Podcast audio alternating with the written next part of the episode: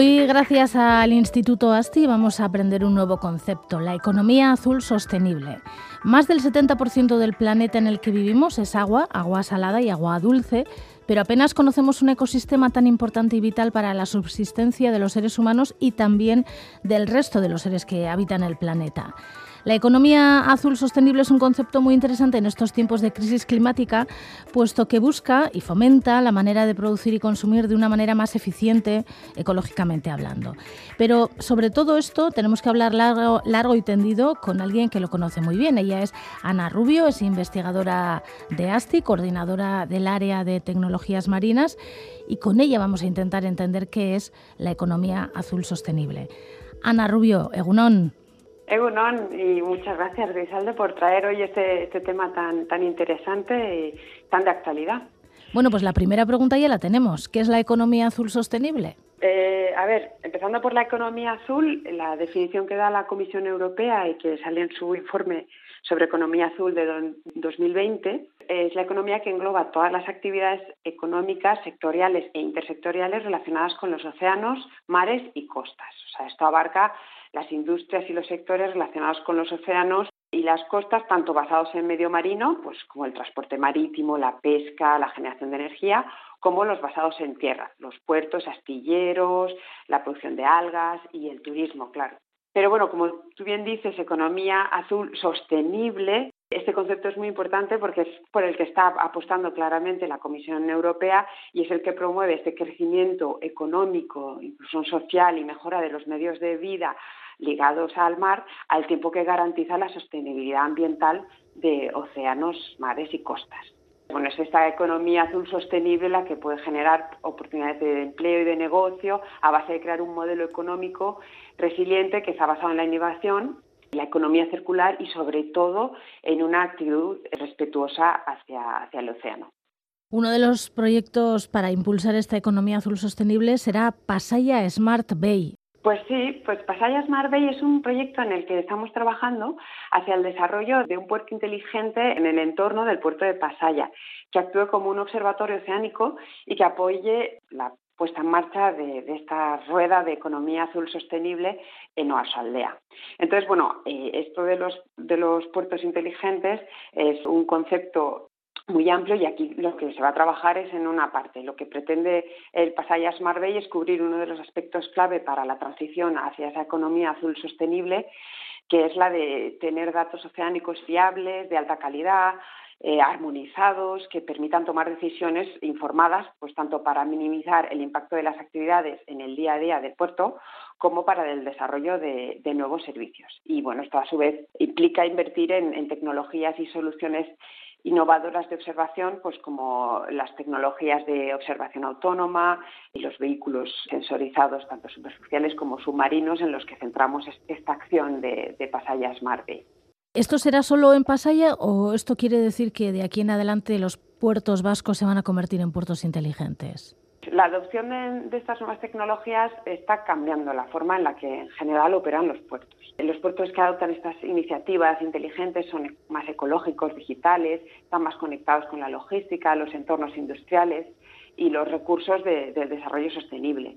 Entonces, bueno, la competencia entre los puertos es cada vez más importante, por lo que por lo que hacer prácticas operaciones más inteligentes también significa hacerlas más atractivas. Entonces, bueno, esto es especialmente relevante en Euskadi, donde el origen de muchas eh, localidades costeras está directamente vinculado a la existencia de un puerto. De hecho, a veces no sabemos qué fue primero, si el, si el pueblo o el puerto. Entonces sí que es una iniciativa esta de los puertos inteligentes que se está llevando en otros lugares. hay, hay, otros ejemplos eh, a nivel europeo, por ejemplo, la bahía de Galway o el puerto de Rotterdam. Por ejemplo, en el puerto de Rotterdam tienen lo que llaman un gemelo digital, o sea, una versión completamente digital del puerto que, brinda información sobre cómo funcionan los equipos del, del puerto en sí y también tienen un seguimiento en tiempo real de las operaciones. Hay sensores que están midiendo el movimiento de agua, la turbidez para mm, garantizar pues, que, las actividades están cumpliendo todo el rato con los estándares ambientales del agua. Y en España pues, hay ejemplos también en el puerto de Barcelona y de Valencia. ¿Y esto qué quiere decir? ¿Que va a cambiar la actividad portuaria de la costa o a lo mejor ya ha cambiado? Bueno, pues yo creo que esta iniciativa de puertos inteligentes también va hacia, hacia la iniciativa de los puertos verdes, ¿no? Porque el puerto inteligente, además de satisfacer las demandas de eficiencia económica y de seguridad, eh, han de estar comprometidos con el medio ambiente y su explotación sostenible, y lo que comentabas, un poco en la, línea de lo que comentábamos de la, de la economía azul sostenible. Entonces, la idea que proponemos aquí en, en Pasaya, de este observatorio, pues es un primer paso en esa dirección y la idea es que se puedan llegar a proveer datos que puedan aplicarse al desarrollo de sistemas de previsión, de alertas de seguridad y, entre otras soluciones que hagan que el funcionamiento de, los puertos cambien hacia, hacia una gestión portuaria más optimizada. ¿Y toda esta tecnología existe en algún lugar al margen de, del puerto de Rotterdam o del puerto de Galway? Bueno, no sé si es la misma tecnología o es una creación de ASTI. Bueno, a ver, lo que nosotros estamos proponiendo en el puerto de Pasaya, estamos empujando la implantación de sistemas de, de medida autónoma, pues como vehículos submarinos y de superficie, con capacidad de obtener datos e información tanto en lo que es la, superficie del mar como, como, en lo que llamamos nosotros la columna de agua, o sea, desde la superficie hasta el fondo. Estos son sistemas que minimizan el impacto al nivel de, las, de, las, medidas porque son instrumentos robotizados que no necesitan grandes buques para hacer medidas y además permiten un monitoreo más continuo de, las aguas. Este, este tipo de soluciones son aún muy innovadoras la implementación es, puntual, pero, pero bueno, sí que existen. Por ejemplo, en el caso de los vehículos submarinos, en España pues hay otros dos centros de investigación que están trabajando con ellos. Y después en Pasaya pues también hay, eh, hemos instalado un sistema de medición continua de calidad de agua que por ahora está en uno de los pantalanes de San Pedro, pero que en el futuro también podemos instalar en barcos que operen en el puerto y, eso da la posibilidad de medir tanto lo que pasa en el puerto como lo que pasa a nivel del Golfo de Vizcaya. De nuevo, son iniciativas que en Europa están teniendo ahora mucha, mucho empuje. También hemos instalado un nuevo sistema de, videometría que es una tecnología que, tiene bastante uso en Euskadi, pero es bastante novedoso en el resto de los territorios y vamos a empujar también la aplicación de un modelo de un modelo numérico. Tenemos aún que, validarlo, pero es un modelo que nos dará previsiones de corrientes, transporte, mezcla y que puede ser clave en el, en el caso de vertidos. Y esto pues también es lo que es lo que se está haciendo en otros lugares y que bueno así ya, ya aplicado también en otras zonas de, de la costa vasca. Pero en general todas las actividades que estamos promoviendo tienen un alto de un alto grado de innovación. Oye, Ana, me ha interesado muchísimo esto de los vehículos autónomos submarinos y los que van a estar en superficie. Y claro, a mí me ha venido a la mente un coche. No, pero bueno, se le, se le parece en, en, el sentido de que, de que son, son instrumentos que pueden navegar de manera autónoma tienen que estar vigilados, por supuesto, pero, pero son capaces de navegar bajo el agua sin requerir la intervención continua de un operador humano. Entonces, permiten realizar, eso, como decía antes, medidas de alta resolución de diferentes propiedades de las aguas, tanto costeras y oceánicas. Y después, en, la parte superficial, lo que llamamos vehículos autónomos, pues son barcos que no tienen un patrón a bordo, pero que lo tienen a, a distancia. Entonces, tienen todo un sistema de control remoto de navegación y también permiten la toma de datos sin que tenga que estar un operario eh, embarcado. Entonces, bueno, las capacidades de aplicaciones de estos vehículos autónomos son muy amplias, eh, responden a necesidades de diferentes sectores y hay muchísimo uso de este tipo de vehículos en la observación y en, y en, la, ciencia. Y bueno, pues eso eh, también en, en otros sectores como la cultura, la pesca, energías renovables, protección costera, búsqueda y rescate, defensa, seguridad, entre, entre otros. Entonces, bueno, en este proyecto adquirimos un, vehículo submarino, es un, es un glider, hicimos la primera campaña de, prueba en octubre y estuvo pues navegando él solo durante 20 días.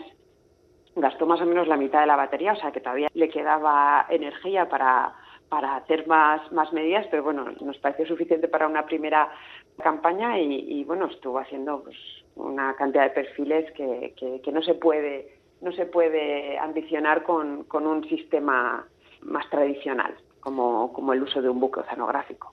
¿Y cómo, cuánto mide? El submarino, el, el glider, eh, tiene una, una, longitud de, dos metros. No, es pequeño. Entonces tiene una zona central donde las baterías se mueven adelante y atrás para darle una inclinación y que pueda y que pueda navegar por debajo del agua subiendo y bajando y después tiene una parte trasera donde tiene una vejiga natatoria como la de los peces que se hincha y se deshincha y eso es lo que le da, flotabilidad para subir y bajar. Entre la inclinación y la flotabilidad, pues él eh, hace un, movimiento de navegación y al, al mismo tiempo toma medidas. La ventaja de estos, de estos vehículos en concreto es que tienen unos propulsores, es decir, no necesitan utilizar mucha energía para moverse, porque van utilizando los cambios de densidad. Es como un planeador de los que vemos a veces con grandes alas en el aire, ¿no? Pues él hace lo mismo y la ventaja es que eso, pues la parte de la batería eh, que no utiliza en navegar, pues la utiliza en tomar medidas. También me gustaría comentar o que nos comentaras qué es lo que estáis haciendo en Oarso Aldea. Pues sí, porque esta parte que te digo de la parte del, Smart Bay, de la parte más observacional, es un pequeño ladrillo. Entonces, esta es una iniciativa que bueno, ha sido confiada a ASTI por el gobierno vasco, pero claro, por supuesto avanzamos de la mano con la Autoridad Portuaria de Pasaya y de la agencia o Aldea. Y, y, lo que se está dinamizando son iniciativas que quieren impulsar la economía de base tecnológica ligada al mar eh, para, hacer, para dar una diferencia a la economía comarcal de Aldea por la presencia que tiene el mar ¿no? en, su economía. Entonces, aparte del Observatorio Oceanográfico Avanzado, hay en marcha también el diseño y la instalación de una zona piloto de experimentación en producción de ingredientes de origen marino. Hay el desarrollo de una planta de producción de productos del mar con alto valor añadido, del destino al mercado de, de la restauración y la industria alimentaria. Y después hay otras iniciativas que vienen de la mano de diferentes empresas la empresa Branca, que está fomentando la creación de un centro de robótica marina justamente para el desarrollo de estos, de estos buques autónomos, eh, en concreto en, la solución de buque autónomo de, superficie. La empresa Lasa Naval, que, está montando un centro de electrificación y descarbonización del puerto, donde se trabajará en, la remotorización y la electrificación de, embarcaciones, tanto deportivas como profesionales, eh, y embarcaciones de, pasaje y pesqueras. También una empresa Itas Balsegó, que es una empresa catalana que, también está impulsando el desarrollo de una instalación piloto de, acuicultura en mar abierto para el engorde de, atún rojo. Entonces, bueno, lo que se está buscando es crear un parque empresarial, tecnológico, industrial, que pivotando en las empresas del, entorno, con la mirada puesta también a otras empresas de Euskadi que busquen extender y diversificar su actividad entre esas oportunidades de la economía azul sostenible y por qué no atraer otras startups que, tengan otras innovaciones eh, que proponer y que estén en línea de los retos pues, de, este sector que, comentábamos. Muy interesante, Ana. Eh, de verdad, seguiremos la pista de todo esto. Seguramente por todo lo que has contado volveremos a hablar otra vez. Ana Rubio, eh, ella es científica de, de, ASTI, hemos estado en los últimos minutos hablando con ella sobre la economía azul sostenible y es coordinadora del área de tecnologías marinas. Es que ricasco y hasta la próxima. Muchísimas gracias a ti cuando quieras.